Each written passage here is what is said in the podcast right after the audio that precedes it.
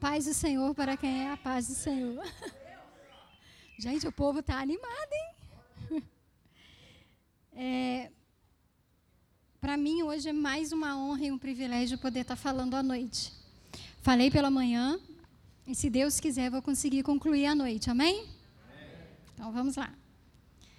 Como a Fernanda falou, a gente está aí nessa caminhada de exposição da carta de Tiago. Nós já ouvimos bastante coisa sobre a carta de Tiago. Então, se você tiver curiosidade, você pode ir lá no nosso canal no YouTube, que você vai conseguir pegar o que talvez você já tenha perdido. Mas tenha certeza, hoje a gente vai entrar em mais um conselho muito prático e muito difícil da carta de Tiago. Como de manhã, eu vou falar uma coisa para vocês. Quem caminha comigo bem mais próximo, sabe que quando eu leio a Bíblia, eu viajo muito. Muito mesmo. Em todos os sentidos.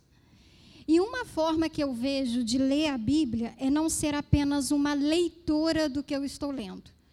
Eu tento, de alguma forma, é, tentar viver aquilo que o autor está querendo dizer para a gente. Eu acho que eu consigo chegar um pouco mais próximo do que o autor estava querendo dizer quando eu faço assim. Então, o meu convite, a minha proposta para vocês hoje nessa mensagem é isso. Viajem comigo. Soltem a imaginação. Flua. Quando eu estiver lendo, e muitas das vezes quando o Tiago falar sobre os judeus, sobre as tribos que estavam na dispersão, que essa carta era uma carta escrita para judeus, tira o judeu e coloca eu. O crente que eu sou. Eu não sou crente. É porque você crê em alguma coisa. Te garanto que você crê em alguma coisa. Então, toda vez que eu usar a palavra dispersão, judeu, tentar trazer um pouco o contexto histórico, eu vou pedir para você mudar para eu. Quando eu falar sobre comunidade judaica, tribos da dispersão, eu vou pedir para você pôr capela. Eu vou pedir para você pôr a comunidade na qual você está inserida. Se não for a capela, aonde você está inserida. Eu acredito que assim a gente vai começar a chegar um pouco mais perto do que o Tiago estava querendo dizer com a gente. E querendo dizer para a gente. A gente vai começar a desmistificar algumas coisas do tipo: isso não era para mim. Isso era para o povo na qual Tiago estava escrevendo. Mas eu quero dizer para você o seguinte: é para você e é para mim. Ok? Então vamos lá. Como eu disse, a gente está caminhando nessa série de Tiago, é uma série expositiva. E algumas coisas das três mensagens passadas já foram expostas. Uma delas é quem é o autor dessa carta, ou quem a gente atribui ser o autor da carta que era Tiago, o irmão de Jesus. Ele também se identifica como um servo de Jesus e ele também fala que ele escreve as doze tribos dispersas de Israel. Ou seja, Tiago, o irmão de Jesus, está escrevendo para nós. Ele está olhando para a gente. Ele está vendo cada um de nós e está escrevendo uma carta para nos dar conselhos. Sobre quem? Sobre Jesus, sobre o seu irmão. Particularmente falando, eu acho que Tiago era o que mais tinha propriedade e intimidade para falar de Jesus. Porque ele conviveu com Jesus irmão e ele entendeu quem era o Jesus Deus. Então ele consegue, nessa carta, trazer esses conselhos para a gente. Fato é que essa carta de Tiago é o primeiro registro histórico que nós temos de uma pessoa que caminhou tão próximo de Jesus. Os teólogos e a academia debatem que essa carta foi escrita em 45 depois de Cristo. Entre 45 e 49, ficando com a data de 45. Ele é a primeira pessoa que traz um relato de quem era Jesus para as pessoas que não conheciam Jesus. Deixa eu trazer um contexto para vocês. Quando Tiago escreve essa carta, Jesus já havia sido morto e ressurreto. Ele escreve para as doze tribos que estão fora de Jerusalém. Ele escreve para nós que estamos fora da nossa Jerusalém, se a gente pode dizer assim. São pessoas que, como eu e você, nunca conheceu Jesus Cristo pessoalmente. São pessoas que apenas ouviu dizer que na cidade de Jerusalém havia nascido um menino, cumprimento de uma profecia, e que esse menino era o Messias tão esperado daquele povo. Era um povo que estava sobre o império e sobre o poder de Roma. Era um povo que não tinha mais terra. Era um povo que estava sem o seu local de nascimento, sem a sua casa. E era um povo que, ao ouvir que aquele Messias profetizado, que iria acabar com o sofrimento, que ia acabar com a opressão, que ia devolver as terras dele, havia chegado. E ele estava caminhando em Jerusalém. Ele estava citando as profecias. Ele estava cumprindo as profecias. Ele estava fazendo ecoar sua voz lá. E como prova de quem ele era, entre aspas, ele curava, fazia milagres. Porém, de repente, chegou para esse povo que esse Messias foi crucificado. Ele pegou a pena capital do império. Morreu, sobre forte tortura. Mas três dias depois, ecoa novamente a voz que ele ressuscitou. Quando isso acontece, a esperança renasce. A esperança volta. Ele é realmente o Messias.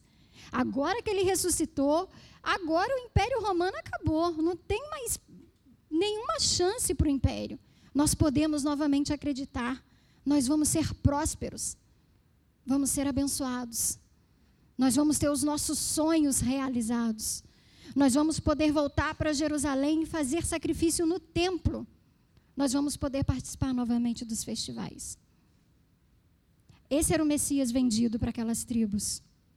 Essa era a proposta dada para aquele povo. Mas de repente esse Messias volta ao céu. Roma continua agindo.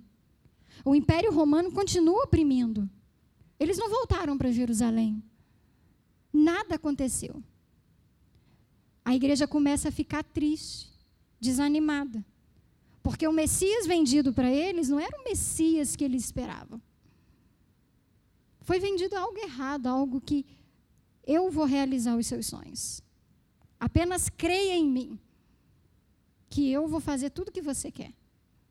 E não foi isso que aconteceu. Tiago começa a ver o cenário acontecendo, as pessoas sendo perseguidas, perdendo as suas casas, perdendo a sua liberdade de culto, perdendo a sua liberdade de vida. E ele decide, então, escrever uma carta para nós. Sabe o que, eu acho curioso? É, como foi falado, está muito visível a questão do Afeganistão, de Cabul. A mídia está falando isso todo momento. Nós estamos sendo alertados a todos os momentos o que está acontecendo lá. Eu fiz essa pergunta de manhã e eu quero perguntar para vocês agora. Se você tivesse a chance de escrever uma carta para os nossos irmãos Afeganistão que lá estão, que tipo de carta você escreveria para eles? Que conselho você daria para eles como cristão? o que você falaria para eles? Qual seria o, teor da sua carta?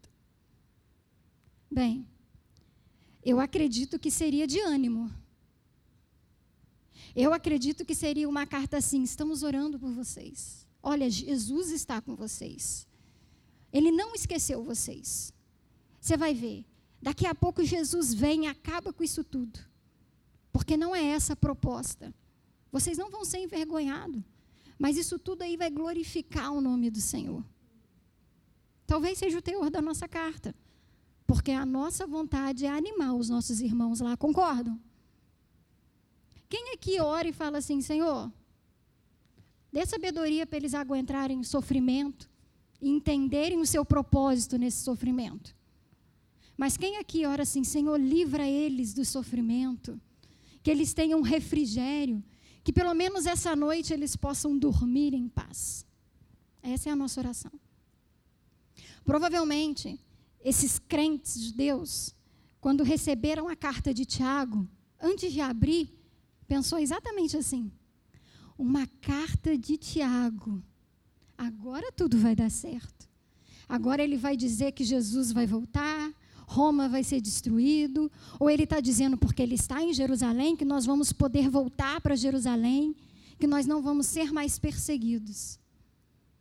E o primeiro conselho que Tiago dá na carta é: alegrem-se por passar por sofrimentos.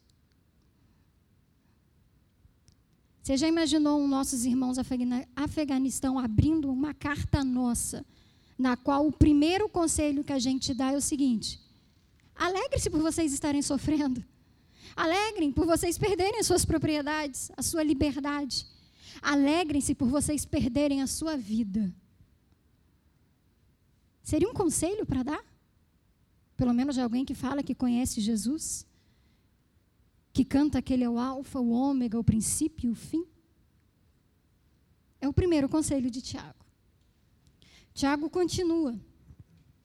E é bem interessante que, ao continuar lendo, eu tenho a nítida impressão que Tiago olha para mim e para você, sentado aí, apenas balançando a cabeça apenas refletindo no que eu estou falando. É uma carta prática. E parece que Tiago olha para a gente assim, é, né? Alegrar no sofrimento, que legal. Não sei como, mas é, tá. Aí Tiago olha para a gente apenas balançando a cabeça e diz assim: então tá. Faz o seguinte: não sejam apenas ouvinte desta palavra que eu estou dizendo, mas seja também praticantes dela. Não fica só balançando a cabeça, não. E tentando entender como que se alegra num sofrimento. Apenas pratique. Como? Ouvindo. Deixa isso cair no teu coração. É o segundo conselho de Tiago. De repente, Tiago continua olhando para aquela comunidade dispersa e talvez até já desanimada, porque eles esperavam uma carta de ânimo. Uma carta que tudo vai dar certo. E o primeiro conselho é alegrar-se no sofrimento. E Tiago começa a ver que o Messias vendido para aquela tribo, para aquela comunidade, está muito mais distorcida do que ele imaginava, o que nós poderíamos imaginar. Que talvez a igreja esteja tão perdida no seu ensinamento no seu critério, na sua prática cristã. Porque o Jesus vendido hoje também é muito diferente do Messias da Bíblia, do Jesus que nós encontramos na Bíblia. Aí Tiago vai continuar os seus conselhos. Ele diz: Vocês acham que estão ruim? Então, peraí. Deixa eu dar mais alguns conselhos para vocês de vida prática cristã. E ele fala assim: não façam acepção de pessoas no meio de vocês. Não exerçam julgamento baseado no exterior. Não foi isso que Jesus ensinou. Não desprezem o menos favorecido, a fim de enaltecer o mais rico por puro interesse. Não foi isso que Jesus disse que era para fazer. Mas, principalmente, lembre-se que a misericórdia triunfa sobre todo o juízo. A misericórdia triunfa sobre o juízo que está imputado ou que foi imputada sobre mim e sobre você. Como eu disse, eu viajo muito, né? Então parece que eu paro agora e vejo Tiago. Quando Tiago escreve isso, é como se eu visse Tiago relembrando a própria história dele com Jesus. É como se Tiago, quando falasse isso para os nossos irmãos, falasse isso para a gente, ele está querendo dizer assim: olha, quem está falando que a misericórdia triunfa sobre o juízo é a pessoa que mais zombou de Jesus. Eu era irmão dele. E eu não cria no ministério dele. Eu zombava quando ele dizia que era o Deus encarnado, que era o Filho de Deus. Eu não sei se vocês sabem, Tiago foi o primeiro filho de José com Maria. Jesus era filho de Maria, a Virgem. Tiago era filho de José com Maria. E quando Tiago nasceu, foi feito por José um voto de Nazireu. Ou seja, Tiago era aquele separado para servir a Deus. Ele não podia dar, ser dado ao vinho, não podia cortar o cabelo, não podia ser impuro com de, determinados rituais. E ele cumpria. Tanto que o nome, o, o segundo nome de Tiago é Tiago o Justo, porque ele era justo, irrepreensível na lei de Deus. Imagina, Tiago, que foi separado para esse ministério, ouvir do irmão que ele era o Deus. Imagina a briga de família que deve ter sido irmão com irmão. Já vem esse aí querendo roubar meu lugar. Já vem esse aí dizendo as coisas. Mas quando Cristo ressuscita, e Paulo fala isso lá em Gálatas, e ele aparece aos apóstolos e a Tiago, Tiago reconhece quem era o irmão.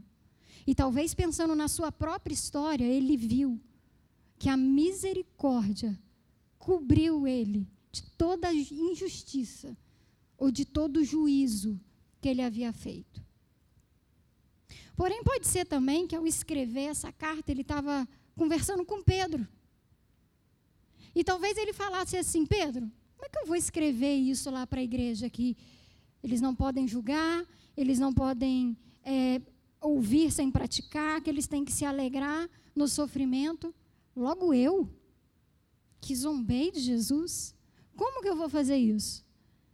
E talvez Pedro tenha virado para Tiago e falado assim: Tiago, não se preocupa, porque eu sou a própria a, a prova vida, viva que o amor cobre multidão de pecados. É isso que ele diz lá na carta dele, em 1 Pedro 4, 11, 8.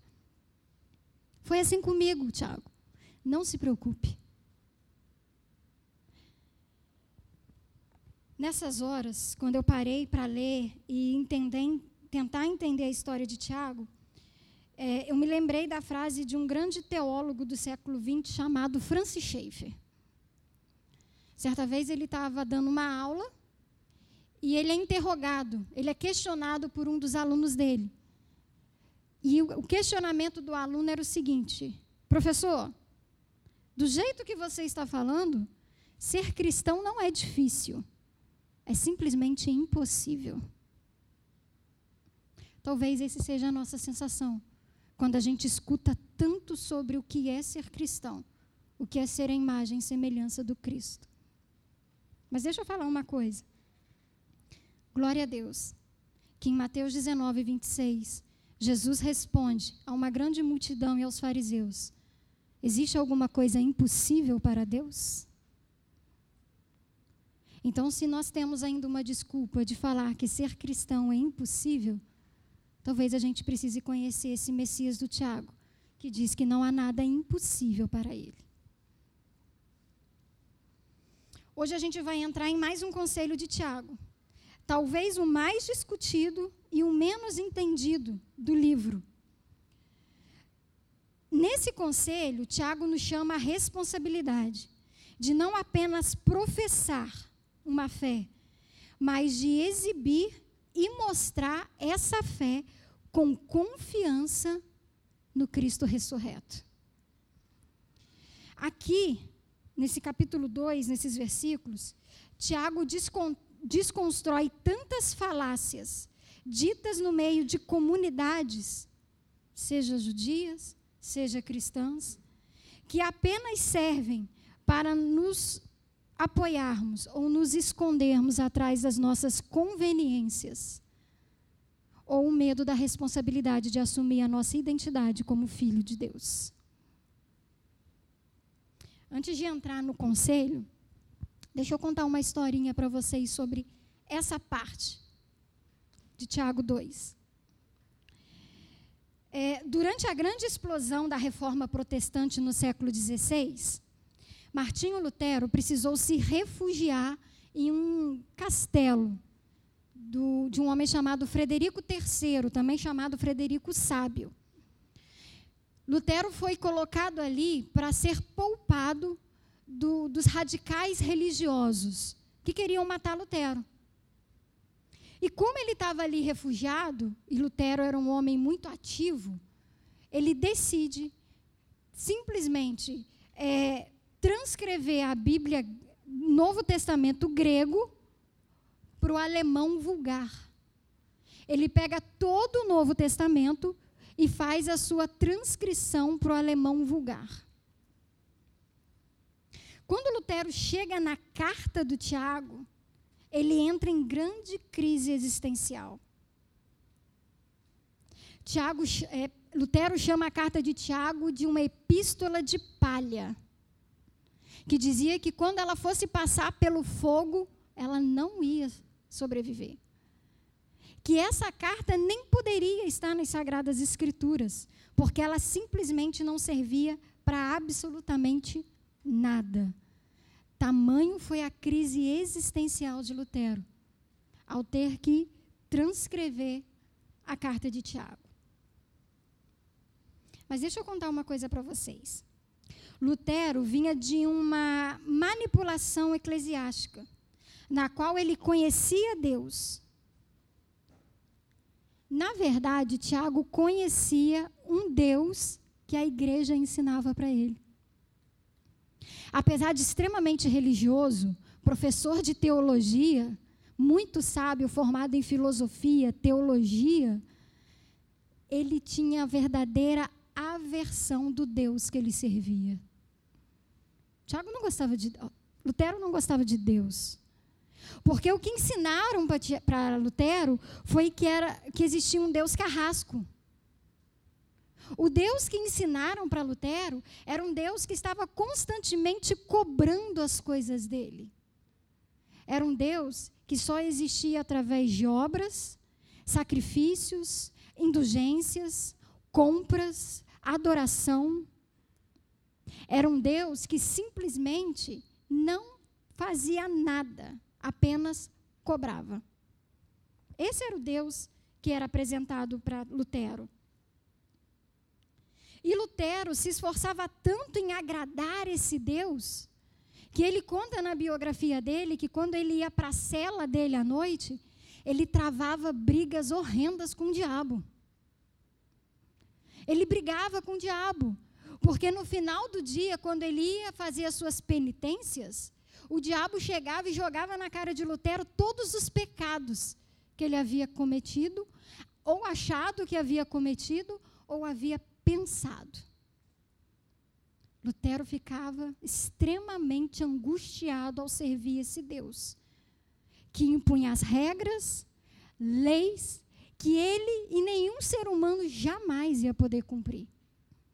A vida de Lutero era um dia após dia de rituais, de sacrifícios, de indulgências, de serviço, para que talvez, no final da vida dele, na morte dele, ele consiga a redenção dos seus pecados e fossem salvos. Esse era o Deus vendido para Lutero. No seu auge de crise existencial, ele precisou dar aula a carta de Romanos aos seus alunos. E quando ele lê Romanos 3, 28, e ele escuta Paulo dizendo que nós somos salvos pela graça, justificado pela fé, Lutero dá um grito de liberdade. Lutero simplesmente sente as amarras caírem e ele nunca mais quer voltar ao jugo da lei, das obras, dos sacrifícios, da imposição de um Deus que venderam para ele. E com isso, o que, que Lutero faz? Ele quer que todo mundo conheça Jesus, não pelo que a igreja passava, não pelo que os religiosos vendiam mas por quem Jesus era. Então ele começa a transcrever o Novo Testamento, os evangelhos, as cartas apostólicas, para alemão. O problema é que nós estamos vivendo igual Lutero. O problema é que a gente está olhando a carta de Lutero e quando chega nesse capítulo 2, a gente pula de Tiago. Me avisaram aqui. A gente pula. Eu falei de manhã que eu estava tão preocupada em confundir é, Tiago com Paulo que eu estou confundindo com ele Lutero toda hora. Por quê? Porque a gente tem a mesma visão manipuladora que venderam para Lutero. A gente ainda não consegue conhecer quem é esse Messias, quem é esse Jesus, o verdadeiro. Então agora, eu vou pedir para você abrir a carta de Tiago, capítulo 2, versículo 14, e vamos ler até o 26.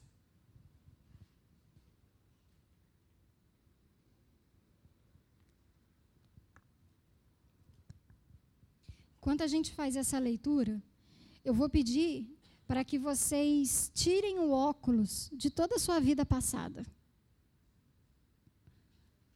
Todas as suas experiências religiosas, de todos os seus conceitos e preconceitos já estabelecidos de ensinos dados. Eu gostaria que vocês lessem essa carta como se vocês apenas estivessem escutando Tiago falar como se vocês estivessem apenas escutando um conselho do irmão e servo de Jesus falando conosco.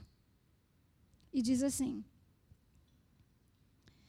De que adianta, meus irmãos, alguém dizer que tem fé se não tem obras? Acaso a fé pode salvá-lo? Se um irmão ou uma irmã estiver necessitando de roupas e do alimento de cada dia, e um de vocês lhe disser: Vá em paz. Aqueça-se, alimenta-se, até satisfazer-se. Porém, sem lhe dar nada, do que adianta isso? Assim também é a fé, por si só. Se não for acompanhada de obras, está morta. Mas alguém dirá: Você tem fé? Eu tenho obras. Mostre-me a sua fé sem obras, e eu lhe mostrarei a minha fé pelas obras. Você crê que existe um só Deus? Muito bem. Até mesmo os demônios creem e tremem. Insensato. Quer certificar-se de que a fé sem obras é inútil? Não foi Abraão, nosso antepassado, justificado por obras quando ofereceu seu filho Isaque sobre o altar? Você pode ver que tanto a fé como as obras estavam atuando juntas. E a fé foi aperfeiçoada pelas obras. Cumpriu-se assim as escrituras que diz: Abraão creu em Deus, e isso lhe foi creditado como justiça. E ele foi chamado amigo de Deus. Vejam que uma pessoa é justificada por obras e não apenas pela fé. Caso semelhante ao de Raabe, a prostituta não foi ela justificada pelas obras quando acolheu os espias e o fez sair por outro caminho? Assim como o corpo sem espírito está morto, também a fé sem obra está morta. Vamos ao conselho do Tiago. Tiago, ao contrário de Paulo, está escrevendo e falando para crentes. Tiago está falando para a gente. Tiago não está falando para quem não conhecia Jesus. Tiago não está tendo que começar do início. Ele está falando para um povo que sabia quem era Jesus. Ou, no mínimo, sabia que existia um Messias prometido. Pessoas que viviam debaixo de uma lei, que conheciam a Torá, os mandamentos, a circuncisão. Nada disso era novidade para aquele povo. Assim como não é novidade para a gente. Viver debaixo de lei, de preceitos, de ensinamentos, de categorias, não é novidade para a gente. Nenhuma. Na verdade, no tempo de Tiago, as coisas já tinham mudado bastante. O que eles chamavam de leis, de preceitos, de mandamentos, de ordenanças que hoje falam conosco, já era mais cultural já não era mais simplesmente uma ordenança. Para você ser judeu, você tinha que se circuncidar. Você tinha que ser apresentado no templo. Você tinha que participar dos três festivais. Você tinha que cumprir os ritos de purificação. Você tinha que recitar o Shema. Você tinha que mostrar a todos as suas vestimentas diferentes, o seu kippah, o seu talite. Você tinha que falar diferente. Você tinha que agir diferente. Só que no tempo de Tiago, isso não era mais critério para redenção e salvação. Isso era critério para pertencimento a uma comunidade. Para alguém bater no peito e dizer eu sou judeu, ele tinha que cumprir esses ritos, independente dele crer em Jesus ou não. Independente dele ser um judeu messiânico ou um judeu ortodoxo. Ele tinha que ser judeu. E para ser judeu, ele tinha que cumprir. Ou seja, não era mais por salvação. Não era mais por redenção. Muito menos para justificação. Mas era para simplesmente dizer: Eu sou judeu. Era para simplesmente dizer: Eu sou crente. Eu vou numa igreja, eu participo dos meus rituais, eu faço os meus rituais, eu tenho as minhas cerimônias de purificação, eu tenho os meus batismos, as minhas ceias, eu tenho a minha comunidade, o meu povo. Pouco importa se eu sou salvo ou não, desde que eu seja chamado de crente, desde que eu seja reconhecido como um judeu. É para esse povo que Tiago está dizendo, é para esse povo que Tiago está falando. E assim como a gente viu no versículo acima da última mensagem, que Tiago mexeu com algo muito sagrado para o povo judeu, que era a sua religiosidade, porque eles se gabavam de ser extremamente religiosos. Tiago agora vai cutucar a sua identidade como um povo. Se antes Tiago falou, vocês acham que vocês são religiosos? Mas que religião é essa? Que não defende a viúva, que não ajuda o órfão, que faz julgamentos, que não tem misericórdia. Agora, Tiago vai falar da identidade deles como um povo. Tiago vai falar da nossa identidade como cristão. Como que traz na plaquinha, filho de Deus. Eu fui salvo. Tiago vai começar a mexer aí agora. Porque o povo que se gabava conhecer toda a lei, toda a Torá, toda a Bíblia, recitar versículos bíblicos. Ou se não dizer assim, não sei, mas eu sei que está na Bíblia. É esse povo que se gaba tanto num conhecimento, mas jamais consegue cumprir nem lei, nem mandamento, nem Bíblia. Para esse povo que Tiago está dizendo. Tiago os confronta com coisas que eles rogavam saber. Se eles são um povo escolhido para mostrar às nações o grande Deus de Israel, apontar Jesus como esse Deus encarnado, dizer apenas que são salvos, ou que são crentes, ou que são judeus, não bastava. Pois as demais nações precisavam ver isso. Afinal, é isso a proposta que foi feita lá no Antigo Testamento. Isaías 49, 6 diz que Israel seria a nação que traria luz aos gentios. É isso que Jesus diz: que não se pode pegar uma candeia acesa e colocar debaixo de uma cama. Ela precisa estar no alto, mostrando a sua luz. Se você é chamado para professar Jesus como Senhor, aonde está a sua candeia? Aonde está a minha luz? Aonde está a minha manifestação da minha justificação ou que eu fui justificado. Então, se eles já tinham conhecido e recebido a salvação, porque ele está falando para judeus que entenderam que Jesus ressurreto era o Messias. Ele está falando para a gente que entende que Jesus era o Messias esperado. E se eles têm recebido a salvação por meio da fé, uma fé consumada na obra da cruz, porque nós só temos essa fé justificadora porque ela foi cumprida na cruz. Jesus cumpriu a lei que eu e você não conseguíamos cumprir lá, nos tornando justo. E o que eu tenho que fazer para ser justo? Crer. Crer que ele cumpriu. Crer que ele é o filho de Deus. Então, se eu sei disso, como que eu posso mostrar às nações, ao meu irmão, ao meu próximo, ao meu vizinho, ao crente que está sentado do meu lado, essas obras de justificação? Como que eu mostro que eu sou salva? Com obras. As obras é a luz que vai mostrar aos outros a sua justificação em Cristo, a sua salvação nele. Nele nós somos salvos e justificados. E isso é algo que nos deveria constrangir tanto que deveríamos mostrar aos quatro ventos o que Cristo fez por mim e pode fazer pelo meu irmão. Pode fazer pelo outro. Pode fazer por aquele que você acha que nem tem mais jeito. Afinal, só eu fui salva. Só eu creio. Só eu cumpro o preceito. Só eu estou no domingo à noite na igreja. Só eu venho no conexão. Ele não vem. Então ele não é justificado, ele não é salvo.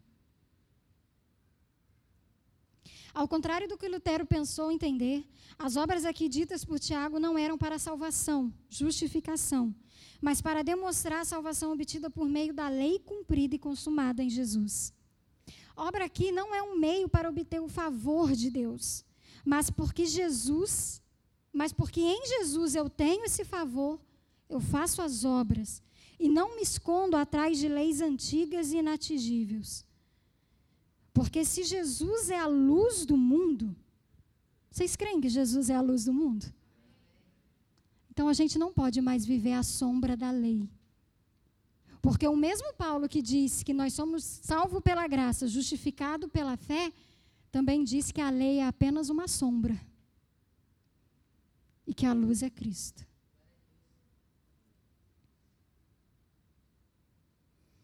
Não é isso que o apóstolo João diz na sua carta? Lá em 1 João 3,10, ele diz que o mundo vai reconhecer Jesus como Filho de Deus se nos amarmos uns aos outros. Jesus não vai ser reconhecido pelos nossos rituais e sacrifícios. Jesus vai reconhecer pela obra de amor que a gente tem um pelos outros. O problema é que a gente ama dar desculpa para não fazer obras.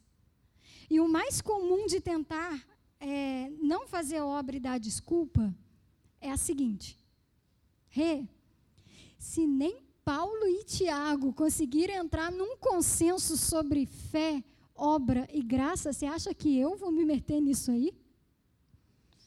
Você acha que eu vou falar alguma coisa, ou vou fazer alguma coisa? E muitas vezes, por conveniência, eu fico do lado do Paulo. Porque o Paulo é só crer.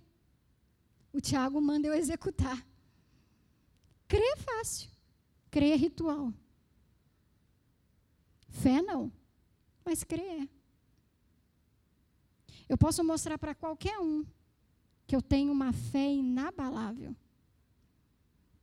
Eu quero saber que na hora que eu estou no meu pior dia, se essa fé que eu professo inabalável vai gerar obras para que você veja em mim um Cristo, para que você veja o Cristo ser levantado. Eu quero ver se na hora que aquela pessoa que você nunca viu passou na rua e falou assim: Estou com fome. A sua fé e a sua justificação é o suficiente para você falar: Vamos comer.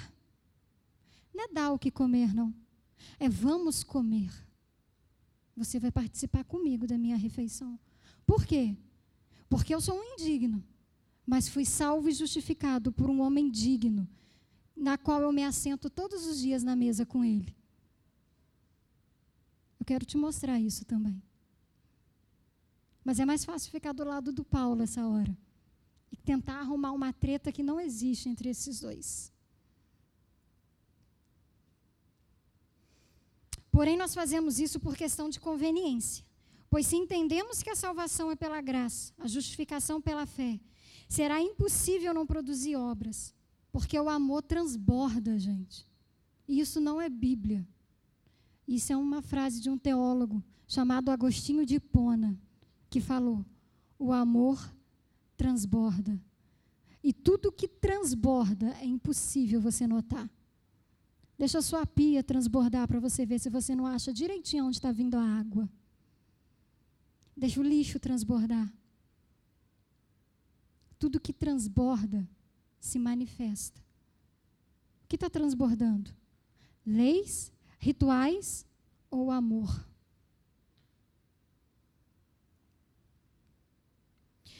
Porém, assim como a comunidade na qual Tiago escreve, estamos tão cheios de nós mesmos, arrogantes e absolutos em nossas convicções e experiências passadas, que nos escondemos atrás dos nossos egos, muitas vezes feridos, equilibrando entre o nosso culto dominical e a nossa vida de prática cristã semanal. Até que no versículo 19, Tiago nos coloca em xeque nesse tabuleiro. No versículo 19, o Tiago nos faz uma pergunta meio ridícula. Principalmente para aquele povo judeu. Tiago pergunta assim: vocês creem que existe apenas um Deus? Se eu perguntar para vocês, vocês creem que existe apenas um Deus? O que, que vocês responderiam? Amém? Todo mundo aqui crê que existe só um Deus? Todo mundo aqui é monoteísta? Glória a Deus. Aquele povo também achava que era. Aí sabe o que, que Tiago fala com ele? Você acha que isso é grande coisa?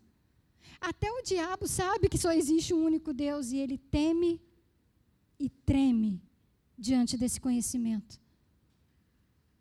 Sabe o que, que Tiago estava querendo dizer para os judeus, tão detentores de um monoteísmo? Ele estava querendo dizer assim: sabe qual é a diferença do, dia do diabo saber que só existe um Deus e eu saber que só existe um Deus, é que o diabo sabe que ele não é um Deus, porque só existe um Deus. Eu e você sabemos que só existe um Deus? Ou quem tem sido Deus dentro do seu coração? Quem tem sido seu Deus e o meu Deus? Talvez seja por isso que a gente não treme nem teme. O diabo treme e teme porque ele sabe que ele não é um Deus. Eu e você ainda não sabemos disso. Tem muita coisa sendo nossos deuses, escondido dentro dos nossos egos. Interessante que Calvino ele fala o seguinte: o nosso coração é uma fábrica de ídolos. Produz ídolos o tempo todo. Talvez parafraseando Jeremias, né, que diz que enganoso é o coração do homem mais do que todas as coisas.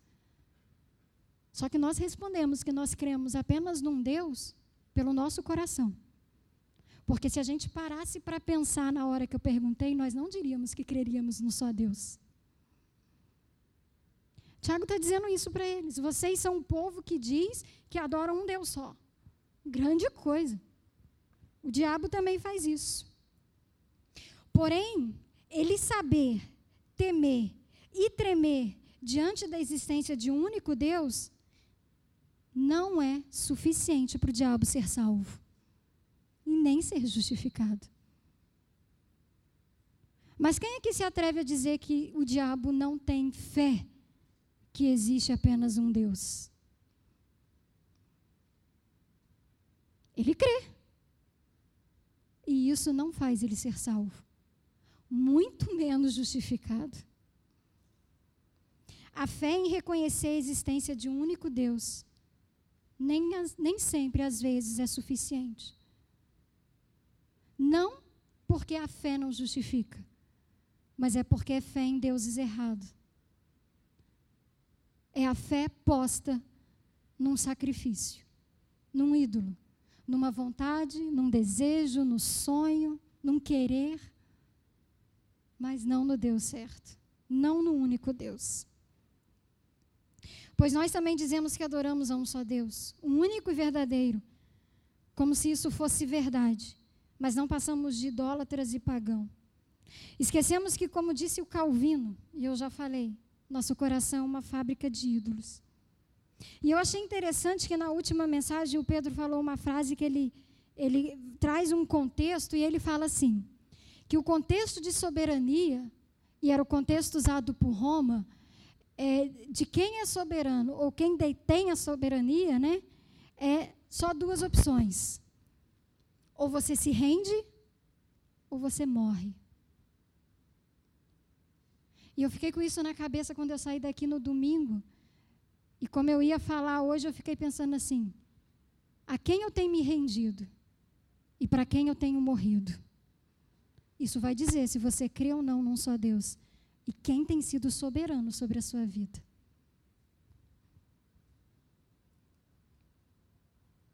Tiago compara o povo que se chama escolhido pior do que aquele que é opositor de Deus, pois se gaba de uma falsa fé, uma fé morta, sem fruto.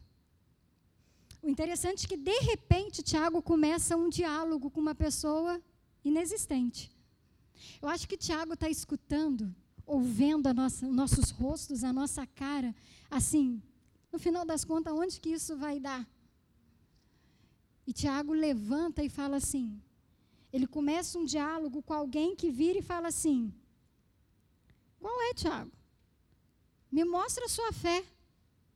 E que eu vou me mostra as suas obras, que eu vou mostrar a minha fé. Aí Tiago fala assim: tudo bem. Só que mostra a sua fé, que eu vou mostrar as obras feitas pela minha fé. Ele começa a colocar para fora algumas coisas que talvez estejam entaladas na garganta daquele povo, porque Tiago está confrontando eles. Tiago já mexeu com a religiosidade, já mexeu com a identidade, e agora está mexendo com o monoteísmo dele, com o que eles creem. Tiago está indo no profundo. E ele começa a trazer isso de uma forma na qual ele coloca a colocar, ele começa a colocar a identidade de um povo que se chamava raça eleita, sacerdócio santo, nação escolhida, como se isso fosse apenas palavras jogadas ao vento. Ele diz assim: vocês acham que são isso tudo? Vocês acham que são crentes? Vocês acham que são cristãos? Vocês acham que são escolhidos? Raça eleita, sacerdócio real? Na verdade, vocês não são nada disso. Na verdade, vocês estão debaixo de uma fé morta. Pois a fé de vocês, se a fé de vocês fosse viva e salvífica, automaticamente vocês produziriam obras, sem questionar, até sem pensar, até sem parar para saber que estão fazendo obras. Gente, não é isso que Jesus falou?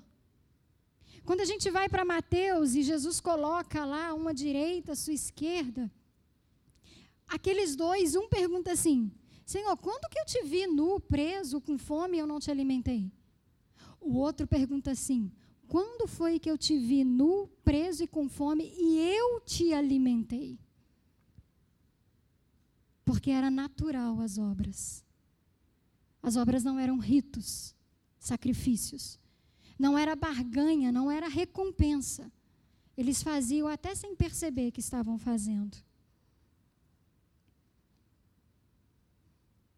As obras não eram para eles serem salvos, mas porque já foram salvos.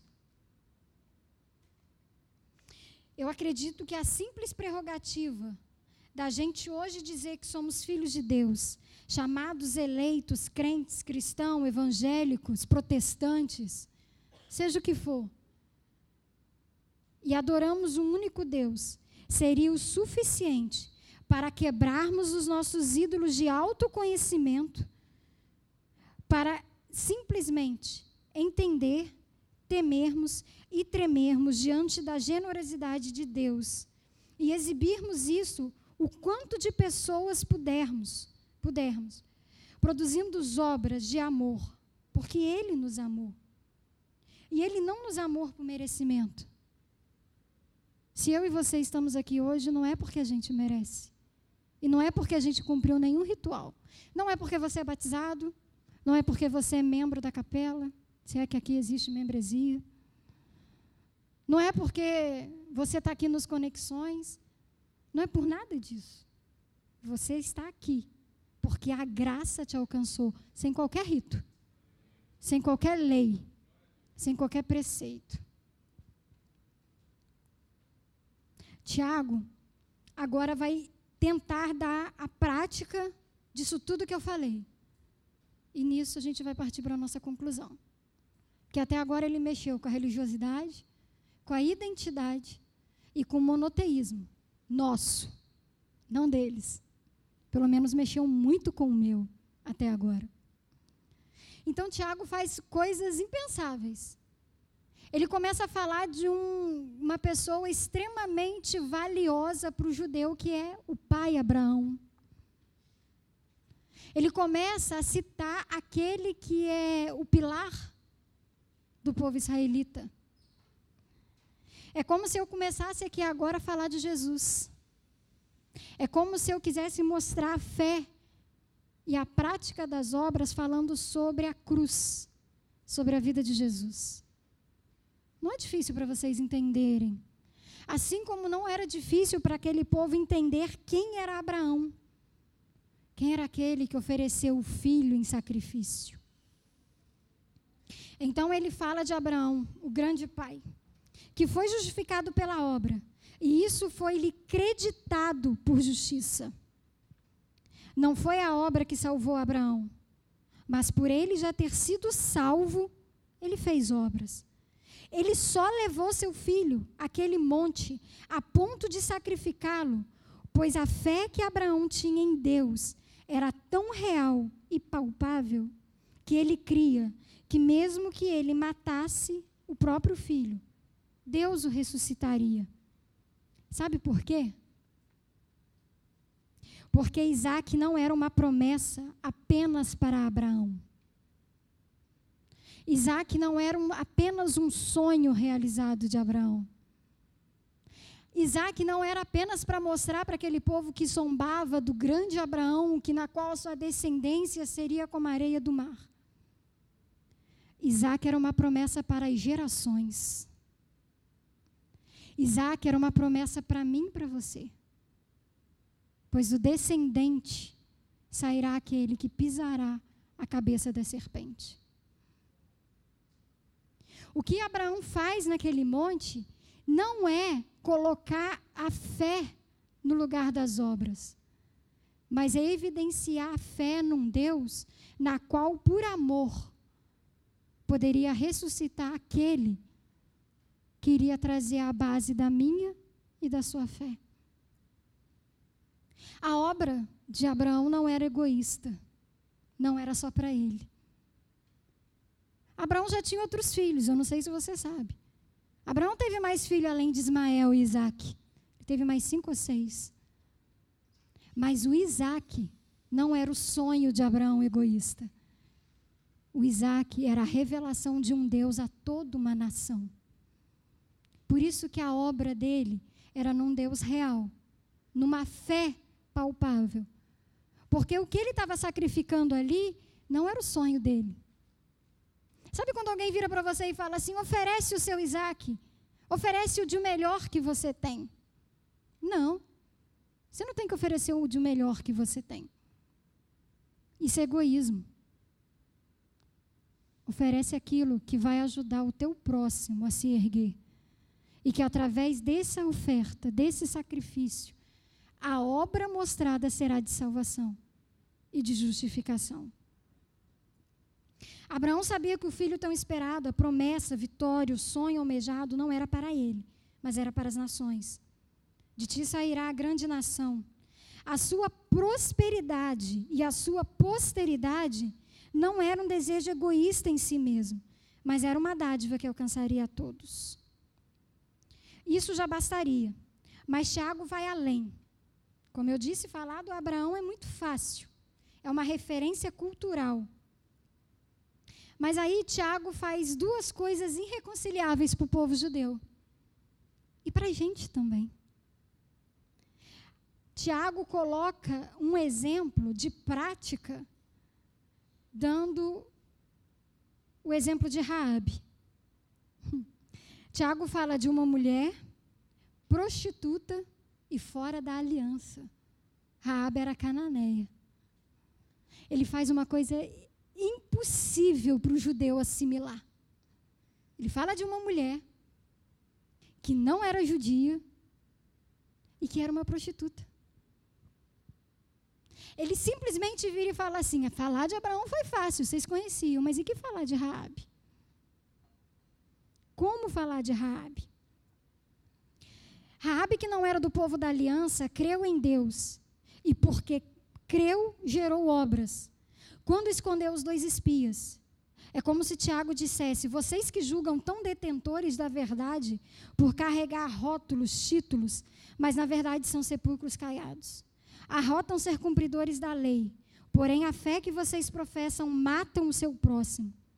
Pois a fé de vocês só serve para julgar, apontar, mas não para reproduzir o Cristo que por amor se entregou, cumprindo toda a lei no seu próprio corpo. Porém, Raabe, que não sabia nada de lei, de rituais, de sacrifícios, de festivais, de purificação, apenas creu. Quando aqueles dois espias chegaram lá e falaram assim: Olha, eu venho no nome do Deus que tirou aquele povo do Egito, que abriu o Mar Vermelho e que vai invadir Jericó. Não precisou de mais nada. Rabi creu. E por ela crer, ela produziu obras que escondeu os dois espias. Isso gerou obras, salvando os espias. Há muito tempo, travamos batalhas entre obras e justificação, como se fossem dois caminhos totalmente diferentes. Falhamos em ver que a fé sem obra é morta, vazia, pura aparência, para nada serve. Assim como recitar versículos bíblicos ou ter uma ótima teologia. Muitas das vezes isso é apenas religiosidade ou uma fuga desesperada de nós mesmos. Ou como diria Salomão, apenas cansaço e enfado. Domingo após domingo somos corpos mortos cumprindo rituais e leis, se a nossa semana não é recheada de que obras que apontam quem é o verdadeiro Cristo. Os nossos domingos tinham que ser reuniões para nos juntarmos e contarmos uns aos outros o como foi que exibimos o Cristo essa semana. Que tipo de obra foi revelada na qual a pessoa falou assim: só Jesus poderia fazer isso e não para cumprir rituais. Às vezes, eu coloquei isso aqui e eu grifei, porque foi uma briga particular minha, e eu quero dividir isso com vocês. Muitas das vezes eu, em oração, ou falando com Deus, ou a forma que você se dirige a Deus, eu questiono Deus. Olha a arrogância. Eu questiono Deus. Deus, a pessoa vai todo domingo na igreja. A pessoa lê Bíblia, me pergunta as coisas sobre Bíblia, quer ter um conhecimento, até diz que crê em Jesus, crê que Ele ressuscitou, gosta de estar com a gente, mas simplesmente não se rende à soberania de Jesus. Por quê? Será que esse é um irreconciliável? Será que vai ser sempre assim? Ou então, para afagar o nosso ego cristão, a gente fala assim: não, mas eu só tenho que pregar. Quem converte é o Espírito Santo. O que é verdade. Mas a gente mais fala para afagar nosso ego, porque a pessoa está ali domingo após domingo, do que crer que o Espírito Santo realmente possa converter a pessoa. E eu me peguei falando isso. E eu falei assim: por que, que essas pessoas têm tanta dúvida em se entregar à soberania de Jesus?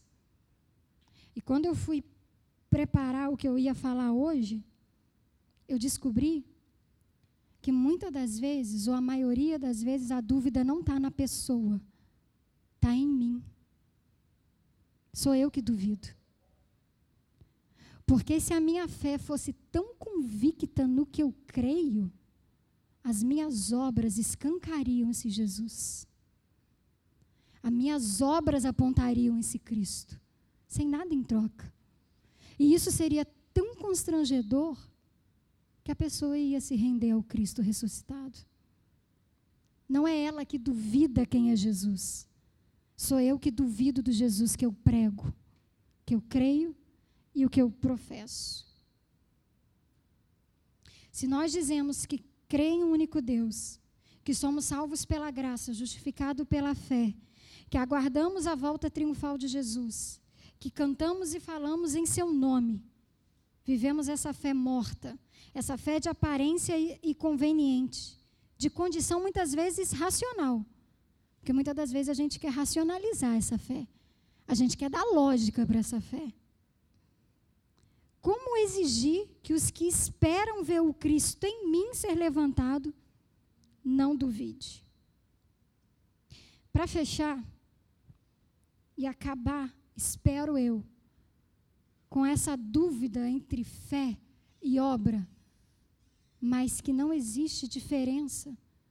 Eu sou salvo pela graça, justificado pela fé, e por isso eu faço obras. É o que faz a obra acontecer. Eu gostaria de deixar dois versículos para a gente entender o que o Tiago está dizendo aqui para esse povo.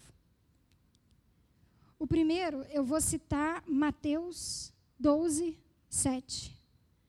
Quando Jesus é interrogado pelos fariseus e os saduceus. Porque ele colheu espigas num sábado, porque ele estava com fome.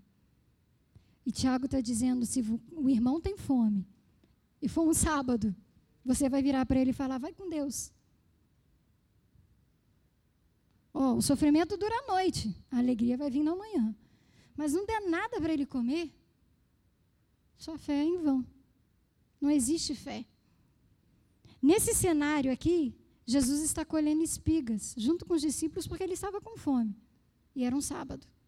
E ele é duramente criticado pelos doutores da lei, pelos fariseus e pelos saduceus.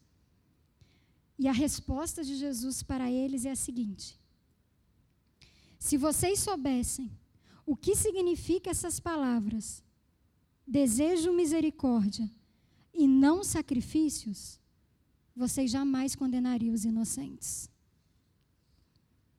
Se a gente entendesse obras como um reflexo de salvação e justificação, entenderíamos o que é misericórdia e jamais condenaríamos ninguém. Ninguém. Só por não nos encaixar nesses padrões. Quando Jesus disse, ele, disse isso, ele está baseado no profeta Oséias, Oséias 6,6, que diz: Pois desejo misericórdia e não sacrifício, conhecimento de Deus em vez de holocaustos. Se a gente conseguir apontar o Cristo verdadeiro, sem dogmas, sem rituais, sem sacrifício, a gente vai entender o que é o conhecer a Deus e o que é misericórdia quero e não sacrifício. Eu vou deixar três perguntas para vocês no final para vocês debaterem no grupo de conexão, ou para vocês conversarem entre vocês. E eu gostaria que vocês refletissem isso, à luz de Tiago 2, 14 ao 26. Três perguntas. O que afinal são essas obras citadas por Tiago? Tiago estaria falando de lei ou de graça? A graça gera obras ou os rituais geram leis? Deus abençoe.